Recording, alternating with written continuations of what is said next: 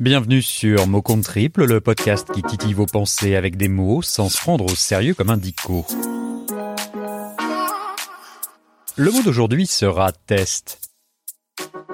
Oui, je sais, avec cette rentrée coronavirusée, c'est un mot qui résonne régulièrement à vos oreilles.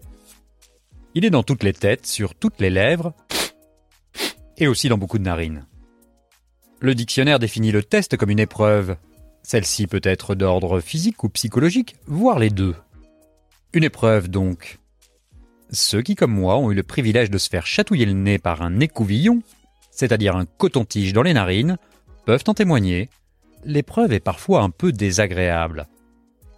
Car ce n'est malheureusement pas un test à l'aveugle, et c'est dommage car ces derniers sont mes préférés, notamment en matière de musique. D'ailleurs, pour égayer cette chronique, je vous en propose un de test. Je vous donne les 10 premières secondes d'une chanson et vous allez devoir découvrir le titre et l'interprète.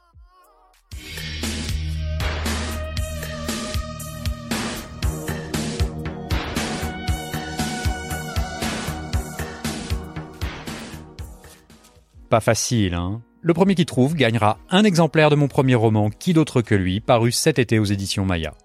Donc si vous avez la solution, vous pouvez m'écrire à l'adresse suivante contact at ou bien m'envoyer votre réponse sur Instagram sur notre compte at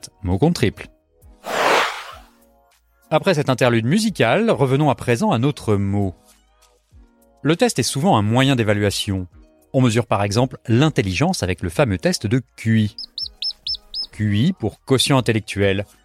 Comme le terme quotient le laisse entendre, il s'agit de mesurer l'intelligence logique. Cette précision est importante car on sait que l'intelligence humaine recouvre de multiples facettes comme par exemple l'intelligence émotionnelle qui, elle, n'a rien d'artificiel. D'ailleurs, le seul test qui vaille pour la mesurer porte un nom, ça s'appelle la vie. Maman disait toujours, la vie c'est comme une boîte de chocolat. On ne sait jamais sur quoi on va tomber.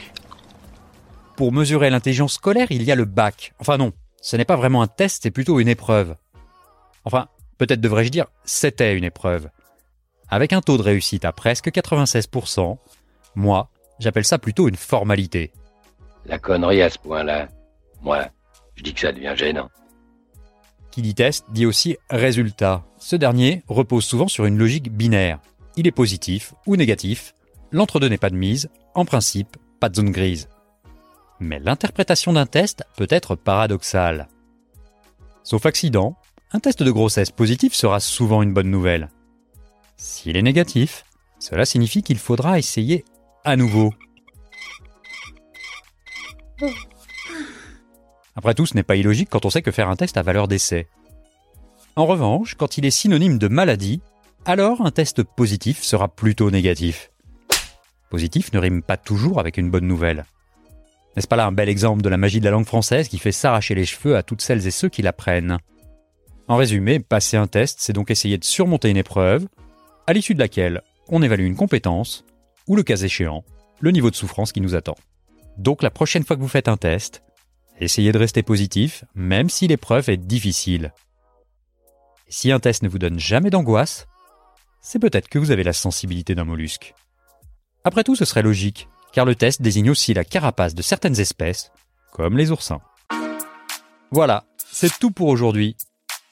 Si vous avez le résultat du blind test, n'hésitez pas à me le communiquer sur Instagram ou à l'adresse suivante contact at Le podcast Mot est une production Podcast Zap. J'en profite également pour vous rappeler que Podcast Zap, c'est aussi une podcast letter hebdomadaire envoyée chaque samedi à tous ses abonnés. Si vous voulez découvrir l'univers des podcasts ou si vous êtes trop occupé pour prendre le temps de savoir quoi écouter, cette podcast letter fait le boulot pour vous en sélectionnant 3 ou 4 épisodes par semaine qui méritent le détour. Le lien pour vous abonner figure dans la description de l'épisode et vous pouvez également vous inscrire en consultant le site www.podcastzap.com, rubrique Podcast Letter. Quant à moi, je vous dis à bientôt pour un nouveau mot.